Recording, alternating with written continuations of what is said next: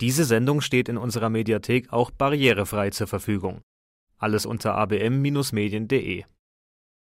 Sein Name steht für Kommunikation, Inklusion und modernen Aktivismus. Auf der Reha-Care in Düsseldorf wird er seinem Publikum auch heute wieder ganz individuelle Einblicke in die Welt der Kulturschaffenden vermitteln. Hier ist Ihr Gastgeber, der Mann mit der Mütze. Hier ist Raul Krauthausen. Hallo, einen wunderschönen guten Tag zu einer weiteren Folge Krauthausen Face to Face. Dieses Mal von der Reha-Care-Messe. Und ich habe heute einen ganz besonderen Gast. Es ist die allseits bekannte Lippenableserin, Twittererin und vor allem Aktivistin Julia Probst.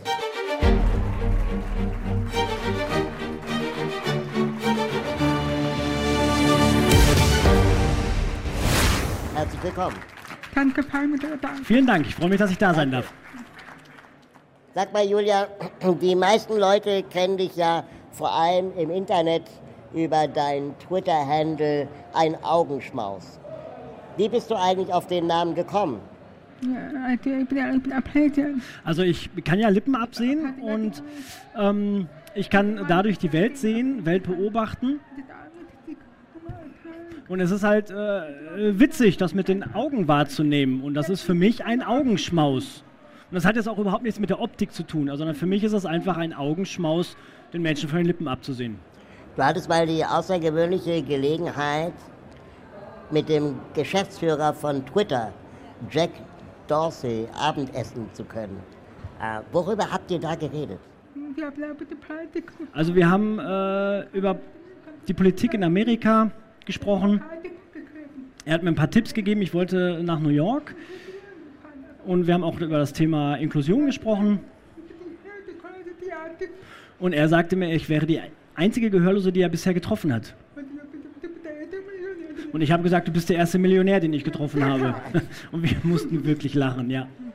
Der äh, Nachrichtensender ABC hat dich mal zu einer der berühmtesten und wichtigsten Twittererinnen äh, der Welt gekürt. Ähm, das ist ja schon mal eine ziemlich große Auszeichnung. Da sehen wir hier einen Screenshot von deinem Twitter-Account. Erzähl doch mal, wie funktioniert der eigentlich? Das war, glaube ich, eine deiner ersten Aktionen der, der Lippenableseservice äh, bei der Fußball-Weltmeisterschaft, die du 2010 begonnen hast? Sind Also ich habe tatsächlich in 2006 auch schon angefangen. Wow, okay. Bei der Weltmeisterschaft in Deutschland. Und in einem Spiel war es so, dass äh, Podolski äh, sich über einen anderen äh, Gegenspieler aufgeregt hat. Und der Klinsmann sagte zu ihm, lass ihn, er ist es nicht wert. So, und ich musste wirklich ganz stark lachen darüber. Und meine Freunde sagten zu mir, wieso lachst du denn jetzt so? Sie wussten also gar nicht, was los ist. Sie haben gar nicht mitbekommen, was äh, der Podolski bzw. der Kinzmann gesagt hat, weil das ja nicht, nicht mit Ton lief da an dem Spielfeldrand und äh, waren total erstaunt darüber, dass ich es absehen konnte. Ja. Naja, und so kam das Ganze dann. So kam es langsam in Rollen, ins Rollen. Und dann habe ich auch mit Twitter angefangen und habe probiert, ob das da funktioniert. Und ja, es hat geklappt. Das war eigentlich relativ, eine relativ spontane Idee. Und betrachtest du das jetzt eher als ähm, Unterhaltung oder auch als Aktivismus? Also ich versuche auf jeden Fall beides miteinander zu verbinden. Also ich habe schon gemerkt, dass die Leute sich sehr für Twitter interessieren und versuche die Chance natürlich dann zu ergreifen, äh, um dann auch das Thema Barrierefreiheit und, oder Inklusion mit einzubeziehen. Es gibt eine total super Sendung, die du zusammen mit Schlecki Silberstein gemacht hast beim Bohemian Browser Ballett. Da schauen wir uns mal einen Ausschnitt von an. Wir vom Browser Ballett träumen von einer WM, bei der wir nicht schon wieder darüber diskutieren müssen, ob ein deutscher Nationalspieler die deutsche Nationalhymne singt. Das ist möglich. Wir haben nämlich einen alternativen Text entwickelt, der für das menschliche Auge fast nicht vom Original zu unterscheiden ist. Dazu haben wir uns Hilfe von Deutschlands wichtigster Lippenleserin geholt. Wir zeigen euch jetzt, wie Lippenlesen funktioniert. Die deutsche Sprache kennt ungefähr 30 verschiedene Lippenstellungen. Allerdings gibt es da sehr viele Doppelungen, die sogenannten falschen Buchstabenfreunde. Exakt. Nehmen wir mal diese Mundstellung hier. Die kann, wenn man nichts hört, vieles bedeuten. L, N, T, D, S oder Z, also alles, wobei die Zunge den Gaumen berührt. Entscheidend sind für Lippenleser die Vokale. Die sind immer eindeutig und genau hier liegt das Geheimnis des Fake Lip Reading. Nehmen wir mal ein Beispiel. Einigkeit und Recht und Freiheit sieht für einen Lippenleser nahezu identisch aus wie die Wortfolge Heiterkeit und Technofeierei. Mit diesem Wissen haben wir die deutsche Nationalhymne in ihre Einzelteile zerlegt und nahezu originalgetreu wieder zusammengesetzt. Hier das Ergebnis. Heiterkeit und Technofeierei. Früh war's Dutschke Attentat.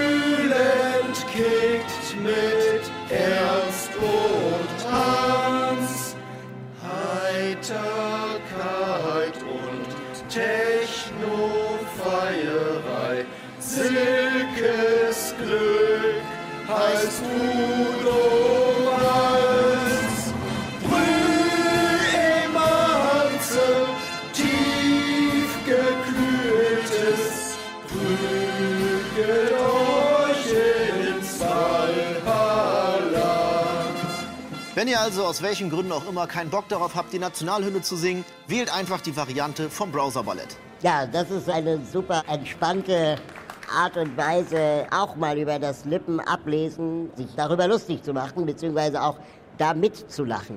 Ähm, wie seid ihr auf die Idee gekommen? Also, ich bin gefragt. Also ich wurde angefragt, mh, ob ich diesen Text einfach mal ein bisschen abändern könnte, um zu schauen, was man daraus machen kann. Naja, und ich habe gesagt, klar, bin ich mit dabei. Und ich fand es eine wirklich tolle Arbeit. Es hat wirklich viel Spaß gemacht. Da, wenn man so weiter darüber nachdenkt, dann bieten sich da ja unglaublich viele weitere Varianten an, die deutsche Nationalhymne neu zu komponieren. Naja, es sind auf jeden Fall sehr kompliziert, würden sehr komplizierte Texte werden, ja. Der Dame, der Täter, getrieben hat, würde natürlich interessieren, ob Also äh, ich denke mal, äh, man kann den Text jetzt nicht so stark verändern, tatsächlich, ja. Okay. Inzwischen hat es ja auch einige Auswirkungen äh, auf Fußballspiele gemacht, dass die äh, beim Fußballspielen inzwischen wissen, dass du praktisch äh, am anderen Ende des Fernsehers sitzt und die Lippen ablesen kannst.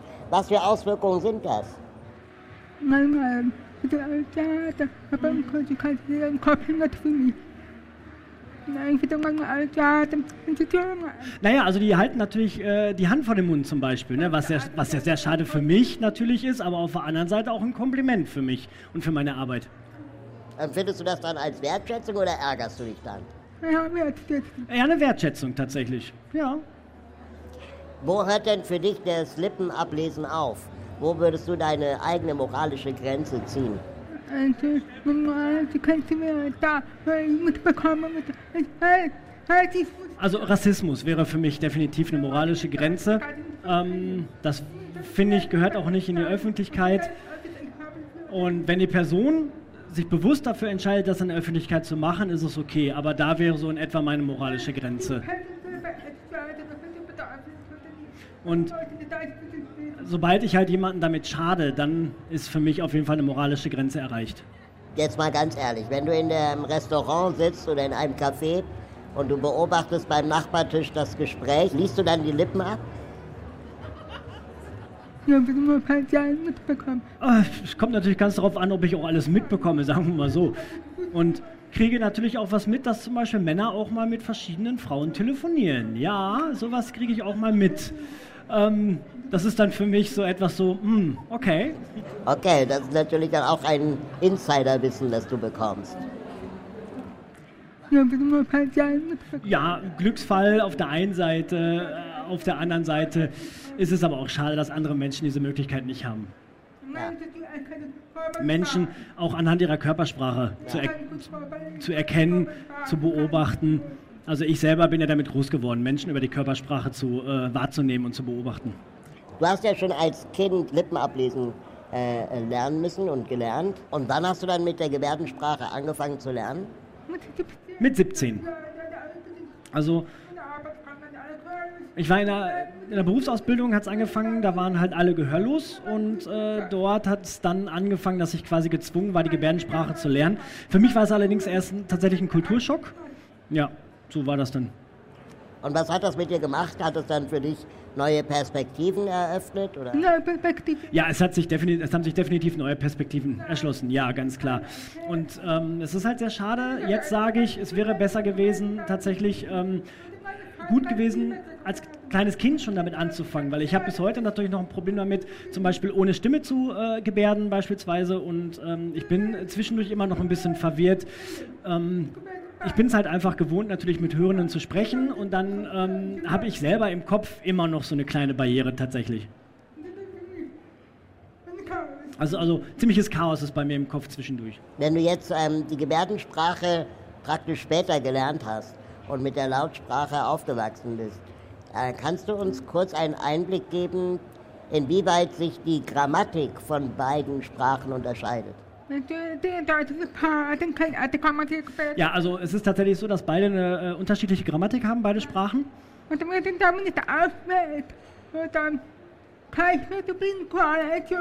Ich bin äh, also mit der deutschen Sprache aufgewachsen und äh, nicht mit beiden Sprachen und das führt natürlich jetzt bei mir tatsächlich zu einem Problem. Inwiefern? Ja, jetzt muss ich mal eben überlegen, ob ich ein Beispiel finde. Also zum Beispiel, wo wohnst du? Und in der Gebärdensprache sagt man wohnen wo. Das bedeutet aber nicht, nur weil da jetzt einige Wörter fehlen, dass die Gebärdensprache minderwertig ist. Sie ist halt visuell. Die Gebärdensprache bedient sich des äh, dreidimensionalen Raumes. Ja. Und das ist etwas, wo ich dann immer noch hin und her switchen muss zwischendurch. Und das verwirrt mich dann einfach. Wenn du jetzt äh, äh, zurückblickst, ähm, was würdest du heute gehörlosen Kindern wünschen, was dir damals geholfen hätte? Also was mir wichtig ist, Eltern muss klar sein, dass gehörlose Menschen eine eigene Sprache haben, eine eigene Kultur und die Eltern sollten bitte versuchen, mit ihren Kindern die Gebärdensprache zu nutzen. Ich bin selber Mutter und mit meinem Kind nutze ich auch die Gebärdensprache. Und meine Tochter kann tatsächlich auch jetzt schon Gebärden sprechen, Gebärden nutzen. Mit acht Monaten. Also sie hat angefangen tatsächlich mit vier oder fünf Monaten die ersten Gebärden zu äh, nutzen. Dein Gebärdensprachdolmetscher heute hier ist äh, Thorsten Rose. Hallo Thorsten. Hallo. Ähm, er ist selbst auch Coder, also das äh, Kind von gehörlosen Eltern und er gebärdet auch Musik.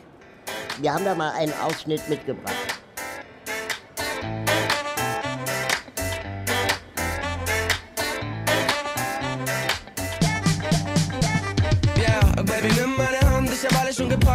Beide gehen weg von mir. Sieh, der Chat ist getankt, ich hab Geld auf der Bank und noch jede Menge Plätze hier.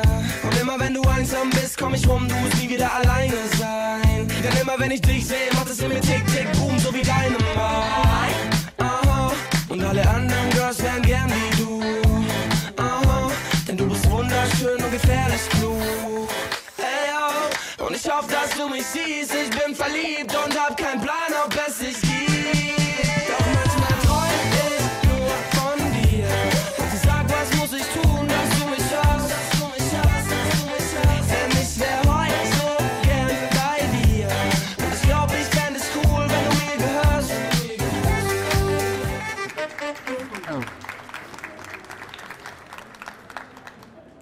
gibt äh, äh, und in der gehörlosen Community, so habe ich das wahrgenommen, auch äh, die, die Debatte darüber, dass vor allem Coders dolmetschen sollten und nicht Kinder hörende Eltern, weil die in der Kultur nicht aufgewachsen sind. Äh, wie stehst du dazu?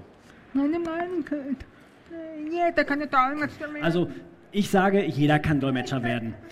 Ich finde es nur ganz wichtig, dass man auf jeden Fall die Kultur der Gehörlosen respektiert. Das ist ganz wichtig. Ich denke, es ist ganz wichtig, ähm, dass man als Dolmetscher ähm, nicht auf Fragen antwortet, die mit der Kultur der Gehörlosen zu tun hat. Also wenn man Dolmetscher zum Beispiel fragen würde, wie fühlen sich Gehörlose im Arbeitsleben zum Beispiel, dass die Dolmetscher dann antworten, es tut mir leid, diese Frage kann ich nicht beantworten, dann müssen sie dann einen Gehörlosen fragen zum Beispiel. Also das ist für mich einfach der Respekt der Kultur. Dein Kind ist hörend, wächst also damit ja auch in zwei Kulturen auf. Ist das ein Vorteil? Nein, kein, kein. Dann ganz klar. Warum sollte es kein Vorteil sein? Ähm, da gibt es ja keine negativen Einflüsse. Ist ja wie mit allen anderen auch, die ähm, Elternpaare haben, die aus zwei verschiedenen Ländern kommen, zum Beispiel aus England und, und äh, Vater aus Südamerika zum Beispiel, die wachsen dann auch zweisprachig auf. Und da stellt das überhaupt gar keiner in Frage, dass das irgendwie schlecht sein sollte oder ob es einen Vorteil gibt oder nicht. Der einzige Unterschied ist da einfach nur, dass wir als Zweitsprache halt eine Sprache nutzen, die mit den Händen gesprochen wird. Man hört aber auch manchmal von erwachsenen Coders, also die früher Kinder gehörloser Eltern waren und jetzt irgendwie erwachsen sind, dass sie ähm, sich gewünscht hätten, als Kinder auch Kontakt zu haben zu anderen Kindern, die auch in zwei Kulturen aufwuchsen. Ähm, würdest du das, äh, dem zustimmen? Ja, natürlich. Ja, auf jeden Fall. Ich finde es ganz wichtig, dass äh, die Kinder sich auch darüber austauschen können. Ja, das ist enorm wichtig. Und dass die Kinder auch verstehen, dass sie nicht die einzigen sind mit gehörlosen Eltern. Du bist äh, Aktivistin, dafür bist du bekannt. Du hattest äh, mal eine Begegnung mit Angela Merkel, die auch wirklich äh, zu einer Veränderung geführt hat. Erzähl uns davon. Ja, in Berlin war Tag der offenen Tür und da konnte man halt schauen, wie die Politiker so arbeiten. Ich habe dann äh, ja, diese Einladung dankend angenommen.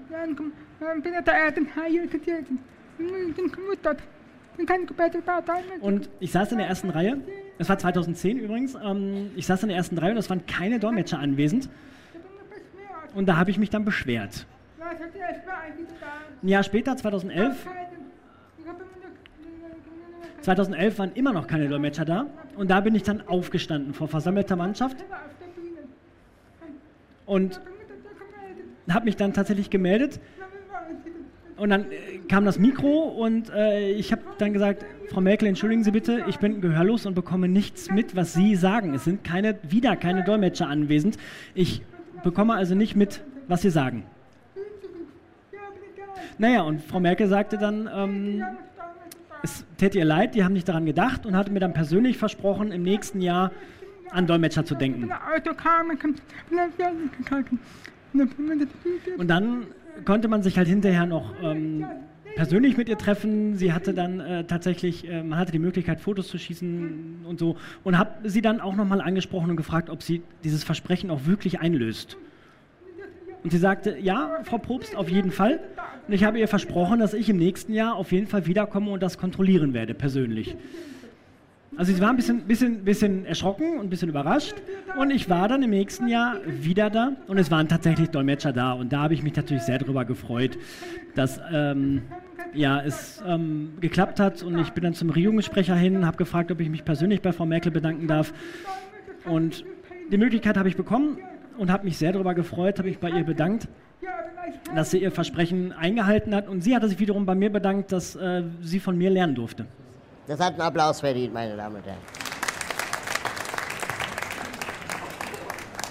Frau Kanzlerin Merkel hat ja auch einen Sprecher, den äh, Steffen Seibert. Und auch mit dem hattest du Kontakt. Und auch er hat etwas an seiner Arbeit verändert. Was war das? Ich habe ihn sehr genervt tatsächlich, ja, über Twitter. und habe ihm gesagt, warum in all den Videos keine Untertitel sind, weil ich ja auch daran interessiert bin, was äh, Frau Merkel sagt. Und sie haben dann angefangen, die ganzen äh, Videos zu untertiteln. Und er hat mir tatsächlich gesagt, äh, wenn ich nicht so nervend gewesen wäre, hätte das Ganze noch viel länger gebraucht. Manchmal lohnt sich Nerven. Ja, man muss es auch einfach tun. Dieses ständige Liebsein, dann passiert da nichts. Ist es doch bei dir genauso, oder? Du kennst das doch. Ja, leider. Was sind für dich die markantesten Merkmale der gehörlosen Kultur?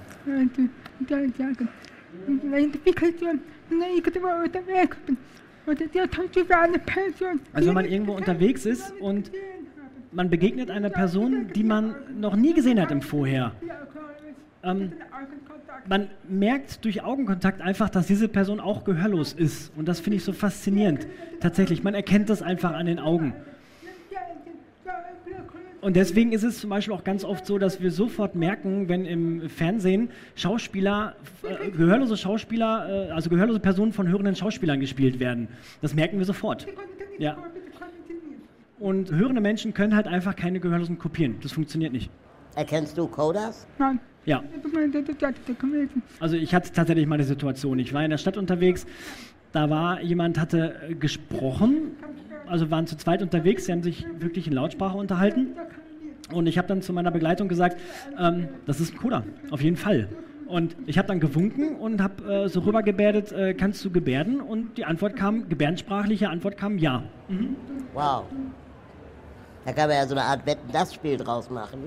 Äh, man zeigt dir 20 Gesichter und da erkennst du die eine Person, äh, die Coder ist. Ja, könnte man probieren. Ähm, du hast auch mal gesagt, dass die Gehörlosenkultur ähm, sehr direkt ist und manchmal vielleicht dann auch es kulturelle Probleme zwischen hörenden und nicht hörenden Menschen gibt. Hast du dafür ein Beispiel?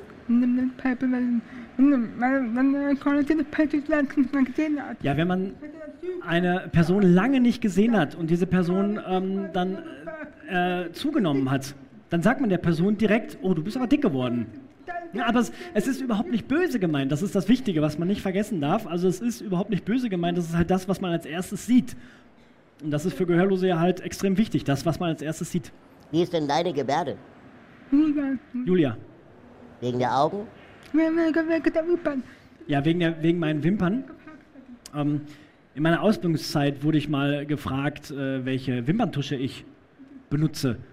Und ich war so irritiert und sagte, ich benutze überhaupt gar keine Wimperntusche. Und da sagte die Person dann, ach interessant, du hast so, so große, starke Wimpern und daher ist dann der Gebärdenname entstanden. Ältere gehörlose Menschen erzählen, dass ihnen beigebracht wurde, dass die Gebärdensprache eine minderwertige Sprache ist. Ähm, erlebst du solche Diskussionen auch noch? Ja und nein. Ähm, es gibt mittlerweile sehr viele gehörlose Menschen, die sagen, die sind stolz darauf, Gebärdensprache zu nutzen und Gebärdensprache auch anzuwenden. Mhm. Aber es gibt auch wiederum auf der anderen Seite viele Leute, die sagen, Gebärdensprache darf man nicht nutzen.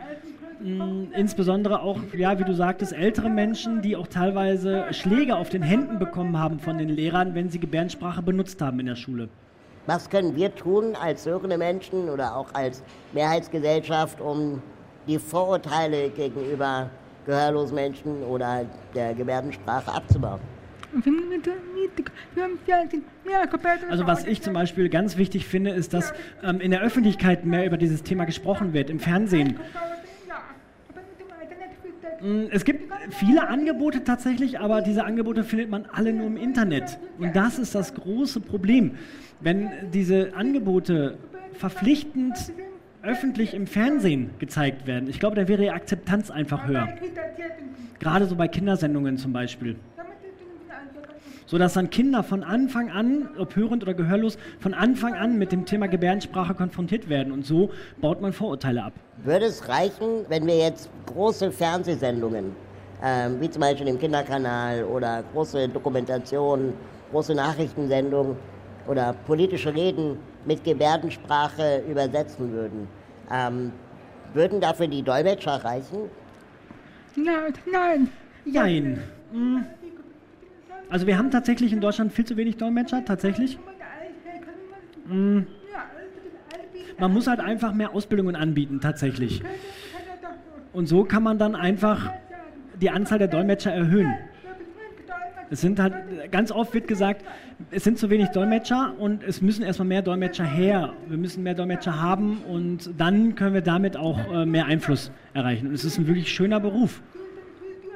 Man lernt eine neue Kultur kennen, man lernt eine neue Sprache kennen. Ja, also, wir brauchen mehr Dolmetscher. Was kann man dafür tun, damit mehr ausgebildet wird? Na, die Sichtbarkeit im Fernsehen. Ja, eben durch die Sichtbarkeit im Fernsehen. Ne? Also da muss mehr darüber berichtet werden. Das eine bedingt halt das andere. Das ist die Kausalwirkung, ja. Neben Fußball ist natürlich auch der Tatort eine deiner großen Leidenschaften. Wir gucken uns mal einen Ausschnitt davon an. Vorfreude auf den neuen SR-Tatort mit Schauspielstar David Striso als SR-Hauptkommissar Jens Stellbrink und einem Hauptdarsteller, dessen Namen man sich merken sollte, Benjamin Pivko. Pivko ist einer von drei gehörlosen Darstellern in diesem Tatort. Er spielt Ben, der einem Fremden von den Lippen abliest, wie der einen Freund bittet, eine Leiche zu entsorgen. Was, Sie stellen Forderungen? Sie haben gerade einen Polizisten angegriffen. Er kann Sie nicht hören. Ja, das weiß ich verdammt nochmal. Und gerät in einen Albtraum. Es ist die erste größere Rolle für Pivko. Ich denke, der Film ist auch ganz besonders für Deutschland, weil es das erste Mal mit Leute die Hauptrolle gespielt haben. Es ist ein gelungenes Zusammenspiel zwischen den Hörenden und Gehörlosen. Wirklich ein tolles Thema. Tatort hat mich überzeugt. Der hat Tiefsinn gehabt und das hat mir sehr gut gefallen. Ich bin sehr zufrieden mit dem Film. Also einschalten. Morgen um 20.15 Uhr im ersten. Das Besondere an Totenstille ist, dass du Co-Autorin warst. Was war dir hierbei besonders wichtig, worauf geachtet werden sollte? Und äh, Musikalen, meine gute Zeit, über eine Koalition. Also für mich war es natürlich extrem wichtig, dass wenn man äh, das Thema Gehörlosigkeit nimmt, dass man auch gehörlose Menschen als Supporter nutzt und auch gehörlose Schauspieler tatsächlich nutzt, um dann das so authentisch wie möglich rüberzubringen. Das war mir ganz, ganz wichtig. Mm, Ich habe das äh, halt, ich habe dafür tatsächlich gekämpft und dass gehörlose Schauspieler eingesetzt wurden. Und das wurde auch umgesetzt, wie man gesehen hat, und das hat mich wahnsinnig gefreut.